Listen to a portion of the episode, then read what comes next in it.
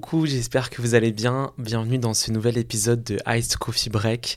Ça me fait encore une fois trop plaisir de vous retrouver pour cet épisode 4. J'espère que vous allez bien, que vous êtes confortablement installé pour écouter cet épisode. Peut-être que vous êtes euh, en route pour aller en cours ou bien que vous revenez du travail. Peut-être que vous êtes en train de faire vos petites activités euh, ménagères, la vaisselle, le linge, ranger votre chambre ou votre salon. Euh, moi, en tout cas, c'est ce que je fais généralement quand j'écoute des podcasts. J'aime bien que quelque chose m'accompagne pendant que je suis en train de faire des activités qui sont pas toujours hyper fun. Moi perso, je suis confortablement installé dans ma chambre. Il est assez tard, j'enregistre cet épisode assez tard aujourd'hui parce que là on est en pleine période de Ramadan. Du coup, pendant la journée, j'ai pas trop trop d'énergie et en plus je peux pas boire donc c'est difficile de parler pendant très longtemps sans être complètement assoiffé. Le Ramadan se passe très bien, je prends du temps pour moi et aussi pour être avec mes proches, pour aider ma mère, etc. Donc tout va très bien. Alors, je voulais faire cet épisode aujourd'hui sur le thème de voyager seul. Donc, même si euh, ça fait un certain temps déjà que je suis rentré de New York, d'ailleurs, ça me manque trop. Euh, donc si vous avez écouté l'épisode précédent, vous avez compris que j'étais pas vraiment parti seul à New York, donc je le raconte dans l'épisode précédent, mais euh, les événements ont fait que j'ai fini mon séjour seul. Et donc de cette expérience un peu inattendue, on va dire, j'en tire finalement de très bonnes choses. Après, euh, moi, vous savez, j'adore déjà passer du temps seul quand je suis à Paris et tout. C'est quelque chose que j'ai appris à faire depuis plusieurs années déjà. Enfin, je pense que c'est depuis le début du confinement en fait. Et je pense que je désirais complètement un autre épisode à, la solitude et à apprécier sa propre compagnie. Mais aujourd'hui, euh, ce que je trouvais pertinent, c'était de raconter plutôt l'expérience d'être seul, mais pendant un voyage en fait. Alors déjà, je vous raconte un peu New York. Alors c'est une ville que, j'ai déjà visitée plusieurs fois, c'est la troisième fois que, que j'y vais. La première fois c'était pour deux jours, donc ça compte pas vraiment on va dire. La seconde fois j'y étais pour un peu plus d'une semaine, mais c'était il y a deux, trois ans. Euh, j'étais pas la même personne et mes envies étaient complètement différentes. Et là aujourd'hui, j'ai l'impression d'avoir vraiment vécu l'expérience new-yorkaise parce que euh, déjà moi quand je voyage, j'adore prendre des Airbnb. Et ça, c'est un conseil que je pourrais vous donner pour se sentir rapidement à l'aise quand on est en voyage seul. L'idée, euh, c'est de se créer rapidement en fait un environnement qui est stable et qui va vous rassurer. Et évidemment, c'est beaucoup plus simple de se sentir plus rapidement chez soi dans un appartement que dans une chambre d'hôtel très simple, quoi. Et moi, quand j'étais à New York, j'ai vraiment essayé de, on va dire, vivre l'expérience new-yorkaise comme un local, en faisant mes courses au supermarché. Euh, bon, je cuisinais pas tellement dans l'appartement, je faisais vite fait des petits snacks, euh, un petit déj une fois ou deux, surtout des cafés aussi, vous me connaissez. Euh, l'important quand on fait ça, en fait, c'est d'essayer de se sentir chez soi, partout où on va, euh, pour être à l'aise rapidement. Donc passer cette étape-là de l'installation, de prendre ses marques et tout, vient l'étape de on découvre la ville, on commence à explorer. Évidemment, on va vouloir euh, par exemple faire des activités, etc. Alors, est-ce que finalement on se restreint un peu dans ces activités quand on est seul? Euh, Je pense qu'il ne faut pas se mentir et que la réponse est clairement oui, mais ça ne veut pas dire qu'on profite pas du tout. Euh, on profite juste un peu différemment. Évidemment, il y a plein d'activités qui sont beaucoup mieux à partager à plusieurs, avec sa famille ou avec ses amis en gros, mais ça ne nous empêche pas de faire plein plein d'autres choses et de trouver un peu aussi son plaisir dans, dans les petites choses simples du voyage. Euh, par exemple, moi je marchais dans la rue, il pleuvait un peu, et là je me suis dit, je veux trop aller au cinéma. C'est pas un truc de ouf, hein, mais moi genre ça me faisait trop plaisir et je me suis dit, je veux trop aller voir Spider-Man dans la ville de Spider-Man. Trop bonne idée, n'est-ce pas? Je, l'avais déjà vu à Paris, mais là je me suis dit, c'est le moment idéal pour déjà découvrir un peu les cinémas aux États-Unis, parce que j'y étais jamais allé, et voir ce film-là qui est hyper cool et que j'aime trop. J'avais de la chance, j'avais un cinéma juste à côté de moi. Et c'était trop cool, enfin, c'est une, une activité que j'ai fait seul et que j'ai kiffé, mais vraiment en plus, le cinéma, il était trop bien. C'était un cinéma un peu cher. Ça coûtait genre 18 dollars l'entrée. Les fauteuils étaient énormes en cuir noir, hyper confortables. Et euh, ils étaient euh, automatiques, donc on pouvait les faire bouger avec des boutons et tout pour s'allonger entièrement. Et ça, c'était trop agréable. J'ai mangé du popcorn délicieux. Vous savez, le popcorn américain avec du beurre et tout là. C'est hyper gras, je sais, mais ça, je le voyais tout le temps dans les séries américaines et tout. J'avais mon popcorn au beurre allongé bien confortablement dans mon fauteuil en cuir noir et je regardais Spider-Man et là je vivais ma meilleure vie seule dans un ciné en plein New York. Donc non, c'est possible de faire des activités seul, pas tout évidemment, mais il y a plein de choses qu'on peut encore faire seul euh, à l'étranger. Il ne faut pas s'en priver du tout, au contraire. Voyager seul, c'est possible et c'est une autre manière de se créer des souvenirs seul aussi en fait. Je trouve que vraiment, il y a clairement une vibe de main character, tu vois, genre t'es le personnage principal de, de ton histoire et encore plus quand t'es en voyage à l'étranger. Et moi, j'aime trop ce côté poétique de voyager seul. Et franchement, parfois aussi, ça fait du bien de romantiser un peu sa vie, et surtout quand tu es en vacances. Et c'est ça qui va aussi t'aider à mieux vivre les choses et à accepter le fait que tu sois seul. Par exemple, moi j'aime trop, vous allez me trouver trop bizarre, mais j'aime trop m'inventer des petits scénarios de films dans ma tête en fonction, tu vois, des, ambiances ou des lieux où je suis. Par exemple, euh, euh, je vais m'imaginer que je suis dans les années 20 à New York, au bar d'un hôtel, en train de siroter un cocktail, parce que en fait, je suis de passage dans la ville pour deux jours, pour un séjour d'affaires, par exemple, tu vois. Genre, quand je suis seul et que je suis installé, et ben parfois c'est à ça que je pense et c'est des petites histoires comme ça que j'imagine. J'ai un petit sourire en coin et tout parce qu'en fait moi j'imagine cette histoire-là. Les gens autour de moi n'ont pas du tout conscience évidemment. Et, euh, après, mais genre, je regarde un peu autour de moi et tout, et j'imagine que chacun est un personnage de mon histoire. Et donc c'est hyper intéressant cette manière-là d'observer le monde autour de nous parce que en fait on se crée un peu un monde imaginaire à partir de, de personnages réels autour de nous et euh, je trouve ça rend tout le truc un peu plus amusant. Euh, pour un moment, tu vois, tu fais pas ça pendant toutes tes vacances non plus parce que sinon ça te coupe clairement de la réalité. Et l'idée, c'est, pas de vivre dans un monde totalement imaginaire, mais plus de s'octroyer, on va dire, des petites parenthèses comme ça de, de rêves, de fiction, euh, qui vont un peu mettre un peu de, de, piment dans, dans, le voyage, quoi, et nous faire parfois un peu oublier euh, qu'on est seul, ou en tout cas euh, oublier cette, cette angoisse-là de, de, vivre le moment, l'instant présent seul en fait. Après, c'est vrai que c'est quand même hyper dur de faire totalement abstraction des gens qui nous entourent, et je sais que ça, ça peut être une énorme source de stress pour beaucoup d'entre nous. Euh, par exemple, le fait de, de, subir en fait le regard des inconnus, le regard des gens, et ça, c'est hyper dur, surtout quand on est seul parce qu'on a juste littéralement l'impression que tout le monde nous observe au resto, dehors, dans les transports en commun et tout. Et comme on est seul, on se dit toujours, euh, les gens nous observent en se disant, le pauvre il est seul. Et comment au final on fait un peu pour dépasser euh, cette peur du regard des autres. Euh, d'après mon expérience personnelle, je trouve quand même que cette situation, elle est beaucoup plus dure à vivre dans la ville dans laquelle on vit que à l'étranger justement. Parce qu'au final, à l'étranger, en fait, mon état d'esprit à l'étranger, c'est de me dire que comme je suis pas chez moi, les gens ne parlent peut-être même pas la même langue que moi, ça dépend du pays où je vais, je connais personne autour de moi, impossible que je croise des gens que je connais.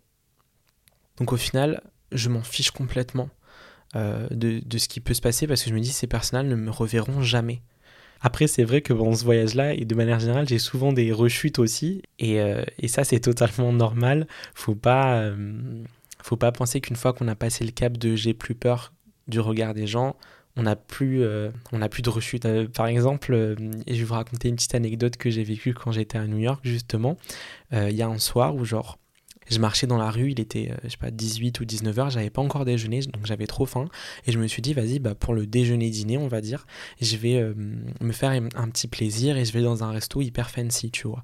J'avais euh, trouvé un bon resto sur Insta et tout, et il était hyper beau, machin, donc je me suis dit, vas-y, j'y vais. En plus, à cette heure-ci, il y aura pas beaucoup de monde, donc je me pointe au resto euh, et pas de bol, il était blindé. Donc je sais pas, les New Yorkais mangent, je sais pas s'ils mangent hyper tôt ou pas. Mais en tout cas, euh, c'était blindé et il restait que euh, une ou deux places au bar du resto sachant que c'est un, resto assez fancy et tout, donc il y avait, il y avait plein de monde, les gens étaient bien habillés, se retrouvaient entre amis, euh, euh, et, donc c'était un resto avec aussi un grand bar où les serveurs faisaient des cocktails minutes pour les gens, et soit les gens euh, qui attendaient d'autres personnes s'installaient au bar le temps que leurs amis arrivent, soit les gens qui étaient seuls pouvaient manger seuls au bar aussi. Et moi, du coup, l'hôtesse d'accueil m'a installé au bar parce qu'elle a vu que j'étais tout seul. Et là, comment vous dire que mon angoisse et ma tension sont montées comme une flèche. C'était effrayant. Genre, finalement, j'ai quand même passé un bon moment, mais je vous jure que j'étais hyper angoissé parce qu'en plus, en face de moi, du coup, il y avait tous les barman qui faisaient des cocktails et qui passaient. Euh, et il y avait un grand miroir, donc en fait, je me voyais manger et je voyais les gens d'à côté de moi, ceux qui attendaient leur cocktail et tout ça. Et j'ai passé toute la soirée là. D'abord, tu choisis ton plat, après, t'attends tes plats. Euh, pendant au moins 20 minutes et là genre t'as rien à faire à part attendre et du coup je me regardais dans, dans, le miroir et je regardais un peu les serveurs qui faisaient les cocktails mais j'étais hyper gêné en fait et j'avais euh, pas trop enfin finalement j'avais pas trop envie d'être là parce que je me sentais hyper seul mais euh, pas seul dans le sens où oh là là c'est trop triste et tout seul dans le sens tout le monde est accompagné autour de moi et moi je suis dans une situation où euh, je suis entre des gens qui, qui, sont en pleine discussion et moi je suis tout seul. les serveurs me regardaient en mode ah, est-ce que ça va et tout? Et j'étais là bah oui ça va. Enfin, parce que sur mon visage je souriais pas et tout, genre juste j'étais en train d'attendre mes plats.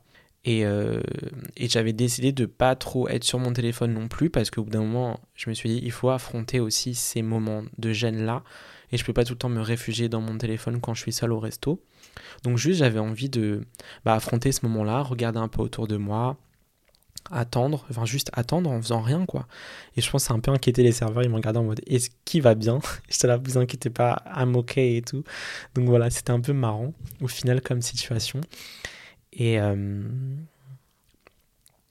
et du coup, je pense que clairement, en voyage, l'un des trucs les plus compliqués quand on est seul, bah, c'est d'aller au resto seul, quoi, euh, et de surmonter cette étape-là. Donc, je pense que si euh, c'est encore trop dur pour vous euh, et que là vous êtes en voyage, vous n'avez pas le choix, vous avez toujours votre téléphone avec vous. donc, peut-être profiter des moments de repas pour, on va dire, préparer le reste de votre journée, par exemple. Ça vous occupera pendant l'attente des plats et tout. Et en même temps, bah, ça vous permet de vous organiser pendant votre journée pour savoir exactement bah, ce que vous faites après votre repas, pour anticiper un petit peu plus, quoi. Si jamais ça vous angoisse trop de juste rien faire et d'attendre au resto, quoi. Au final, euh, quand vous allez être seul dans ce voyage-là, vous allez vous rendre compte que vous avez beaucoup, beaucoup, beaucoup de temps à occuper, en fait, au-delà de ces moments d'attente au resto. Enfin, vous avez tout le temps libre dont on aurait pu rêver, en fait. Et au final, comment on fait pour s'occuper Enfin, comment on fait pour occuper tout ce temps libre euh, vu qu'on est seul? Est-ce qu'il faut absolument essayer d'oublier le fait qu'on soit seul pour enfin profiter du voyage ou bien au contraire, est-ce qu'il faut assumer ça?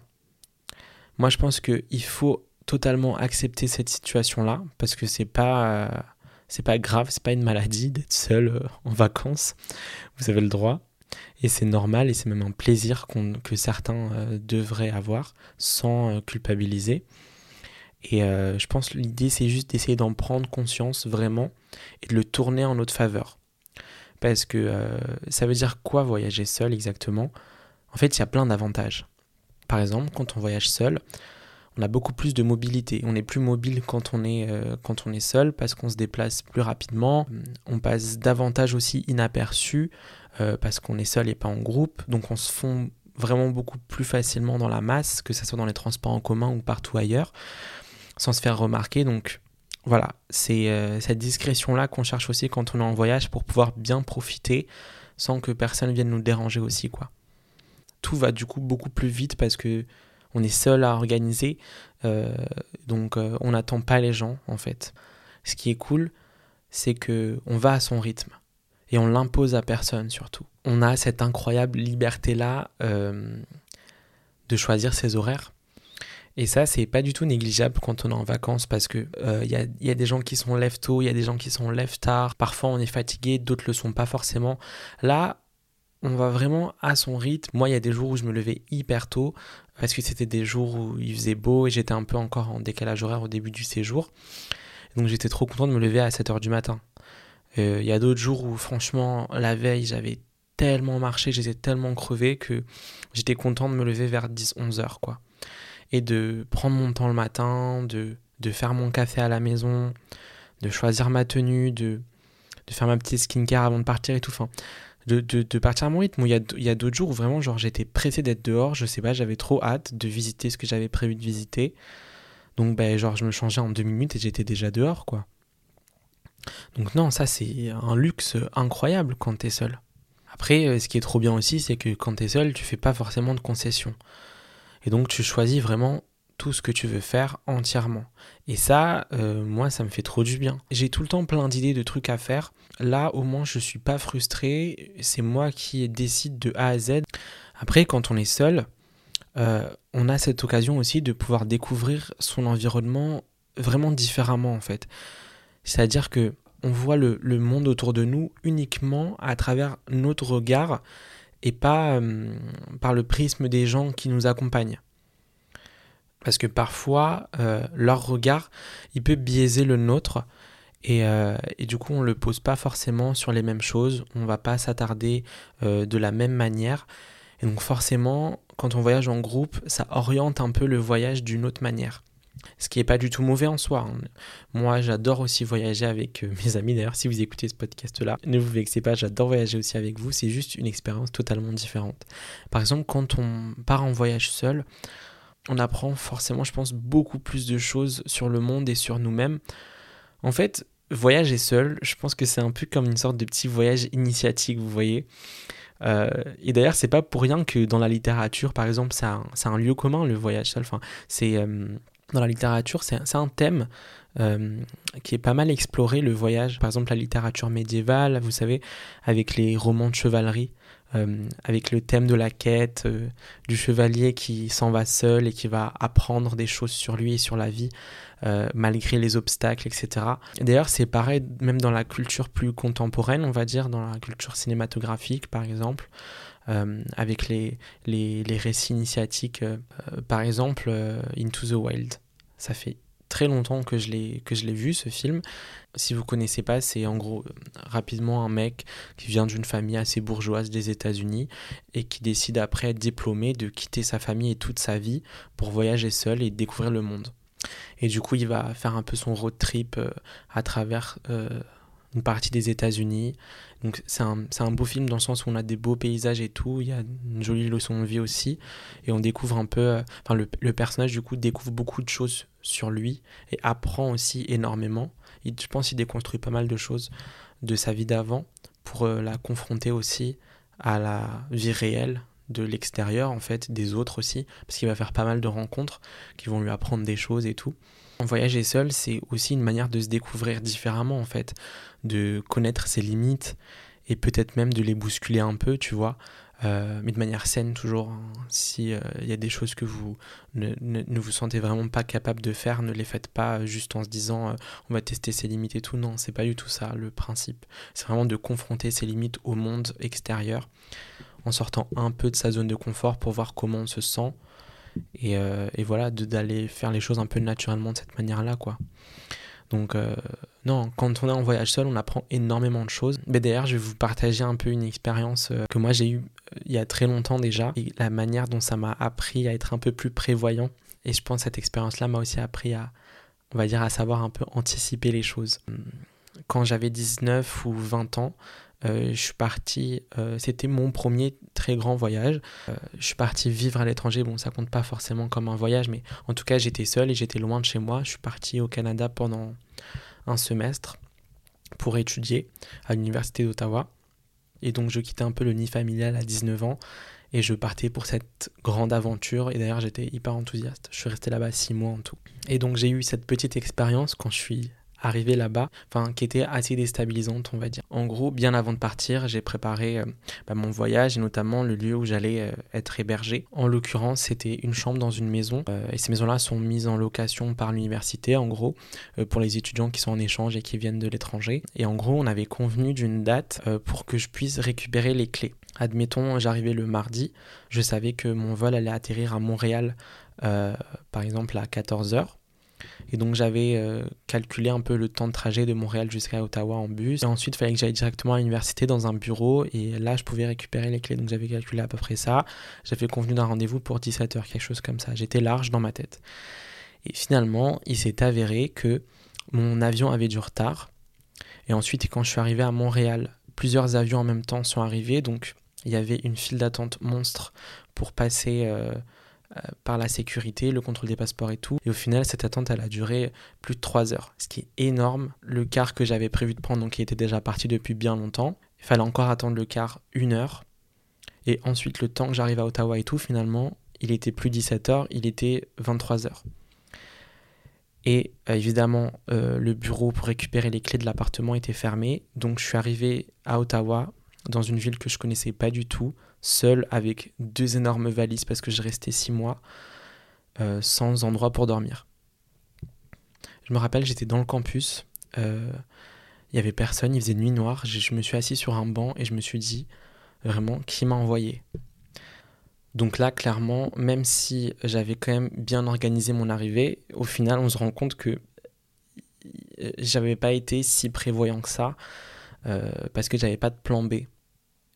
Et donc bah, j'ai vite, euh, on va dire, réfléchi et, et du coup bah, genre, j'ai capté de la wifi sur le campus et j'ai cherché un peu les hôtels aux environs et tout. Donc je suis allé au premier hôtel, il y avait plus de place pour la nuit. Je suis allé au deuxième hôtel, il y avait plus de place pour la nuit. Après, il faut savoir qu'Ottawa, c'est pas une énorme ville non plus, donc on a vite fait le tour des hôtels. Et malheureusement, euh, j'arrivais le jour de la rentrée, enfin un ou deux jours avant la rentrée des classes. Les gérants des hôtels m'ont expliqué que tous les hôtels des environs étaient pleins parce que les parents accompagnaient leurs enfants euh, pour leur euh, rentrée des classes, en gros pour le premier jour, pour s'installer sur le campus et tout. Et du coup, bah, les parents étaient hébergés dans les hôtels aux environs. Donc j'ai fait 3-4 hôtels en marchant à chaque fois entre chaque hôtel. J'étais crevé, il était 1h du matin, je prenais, après, enfin, un moment j'ai pris un taxi et tout, enfin, c'était hyper galère. Et je me disais vraiment, mais cette nuit, je vais dormir dehors, je vais, retourner sur le campus, et euh, soit je dors par terre, sur le banc, soit euh, je reste éveillé toute la nuit et j'attends le lendemain matin, quoi. Comme ça, je serai déjà sur le campus, et je pourrai enfin aller récupérer mes clés pour aller prendre mon appartement, quoi. Et finalement, je me dis, bon, il est 1h30 du matin, essaye de hum, tester un dernier hôtel. Et cet hôtel-là, il coûtait hyper cher en plus. Enfin, à l'époque, en plus, j'étais hyper jeune et tout. Enfin, j'étais encore étudiant, ça me paraissait hyper cher. Et finalement, bah, il leur restait une chambre, mais c'est genre une sorte de suite ou un truc comme ça. Donc le gars m'a fait payer genre 200 balles la nuit alors qu'il était littéralement 3h du matin, quoi. Donc voilà, finalement, bah, les choses sont rentrées dans l'ordre, vous inquiétez pas, j'ai pu dormir là. Et le lendemain matin, aux aurores, je suis allé au bureau pour récupérer les clés pour pouvoir m'installer tranquillement. Tout ça pour dire que finalement, cette expérience-là m'a appris à être un peu plus prévoyant et en tout cas à savoir un peu plus anticiper. Parce que, euh, que l'idéal aurait été que euh, je prenne une nuit d'hôtel, quoi qu'il en soit, le jour où j'arrive. Comme ça, euh, je suis sur place et je peux récupérer les clés quand je veux, quoi. Malgré tout, je trouve qu'avec du recul, cette petite expérience, on va dire inattendue, je la trouve marrante finalement. Ça me fait un petit souvenir particulier de mon arrivée là-bas. Et c'est à ça aussi que ça sert de voyager seul. Je pense, moi j'aime voyager seul pour me sentir exister en fait. Peu importe les petites embûches, on va dire qu'on va rencontrer tout, comme le petit exemple que je vous ai cité. Euh, mais de, faire, de ressentir ces émotions-là, ça nous sort un peu de notre quotidien aussi. Et je sais pas, moi ça me fait du bien de voir autre chose aussi comme ça et seul. En fait, je pense que ça, ça nous aide à trouver un peu du sens dans les choses et le fait de sortir un peu d'un quotidien banal et, sans saveur, et eh ben, on retrouve un peu goût à la vie en voyant des, des, choses différentes. Comme dans le film euh, Manche Prix M avec euh, Julia Roberts, où du coup elle habite à New York et euh, elle quitte sa ville pour essayer de trouver du sens à sa vie. Et, et du coup elle va se retrouver d'abord en Italie pour manger justement. Et là, on va dire que c'est aussi une sorte de récit initiatique pour elle où elle va vraiment essayer de retrouver le goût des choses en fait. Le goût des choses simples et le, le goût de vivre. Et en fait, faut retenir que on a besoin de personne pour voyager. Par contre, évidemment, quand on est seul, il y a des précautions un peu différentes qu'il faut prendre.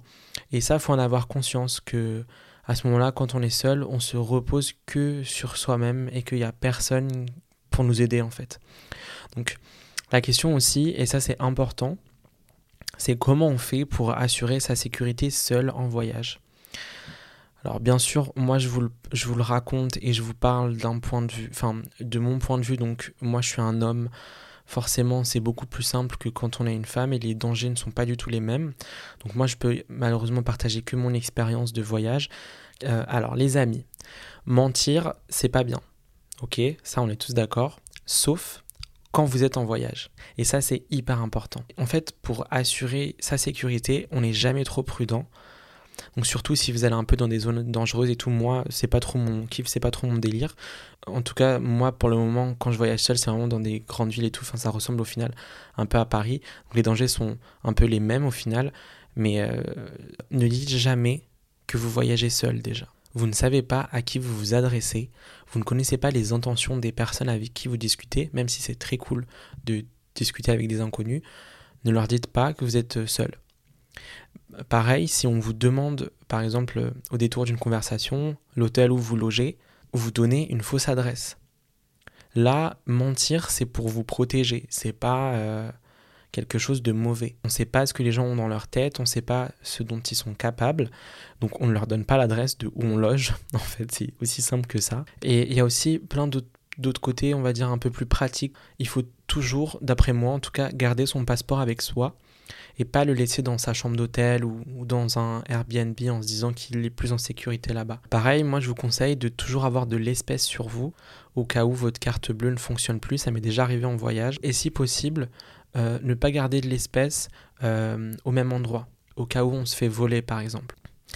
Et ensuite, bah, mes derniers conseils, on va dire plus généraux, c'est euh, juste vous profitez en fait, vous kiffez s'il vous plaît vos vacances, vous allez à votre rythme, vous observez tout ce qu'il y a autour de vous avec les yeux grands ouverts en fait et respirez l'odeur aussi de, de chaque chose pour vous faire des souvenirs visuels et olfactifs. Prenez votre temps, personne vous presse et c'est ça qui est bien.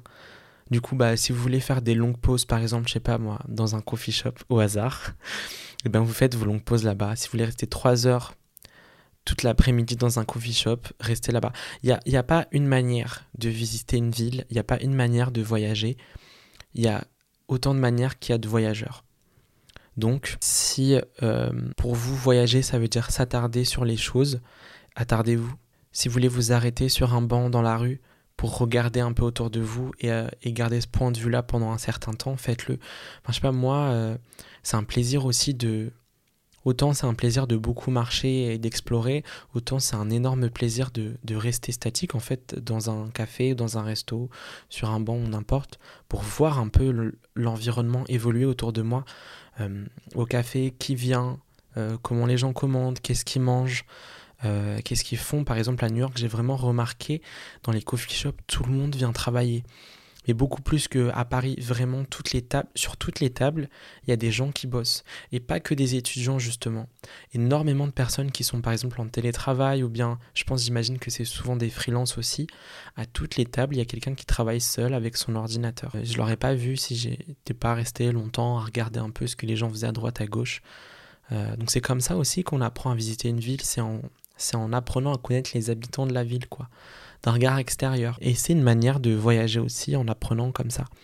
si vous êtes totalement crevé et que vous ne sentez vraiment pas de rester plus longtemps dehors alors qu'il est que 14 euh, heures par exemple, mais rentrez chez vous, euh, faites une sieste, reposez-vous. Vous êtes en vacances pour profiter. Donc écoutez-vous un maximum. C'est votre voyage, il appartient qu'à vous et il est unique. Donc profitez-en quoi. Voilà, l'épisode est déjà terminé. J'espère que ça vous a plu. N'hésitez pas à venir me donner vos petites remarques ou vos petites anecdotes sur les voyages seuls. Euh, vous pouvez me suivre partout sur Instagram ou sur TikTok. C'est at euh, superlumos. Et voilà, ça me ferait très plaisir d'avoir un peu vos retours. J'espère que cet épisode vous a plu comme toujours et vous a servi à quelque chose. C'est le plus important pour moi. Si mon expérience peut un peu aider, c'est un plaisir. Euh, on a cette manière un peu particulière d'échanger. Euh, vous et moi, euh, tous les dimanches sur Instagram, je fais une sorte de ask euh, ouvert à tous et toutes, où chacun peut un peu raconter des anecdotes, raconter son quotidien, me poser des questions aussi parfois, mais pas que. et on partage aussi comme ça, et c'est ma manière aussi de prendre un café avec vous à distance, on va dire, et de nous rapprocher un peu tous, même si finalement on se connaît pas quoi voilà, j'ai un peu l'impression de découvrir ma communauté de cette manière-là et c'est un plaisir d'échanger avec vous toutes les semaines, tous les dimanches et à travers ce podcast de prolonger un peu la discussion plus longuement et de passer un moment agréable avec vous. Donc voilà, si vous appréciez ce podcast, n'hésitez surtout pas à vous abonner comme ça. Dès qu'un nouvel épisode sort, vous serez au courant en premier et à mettre une bonne note ou un avis si vous le pouvez sur l'application sur laquelle vous l'écoutez. Voilà, je vous embrasse très fort et surtout prenez soin de vous, c'est important.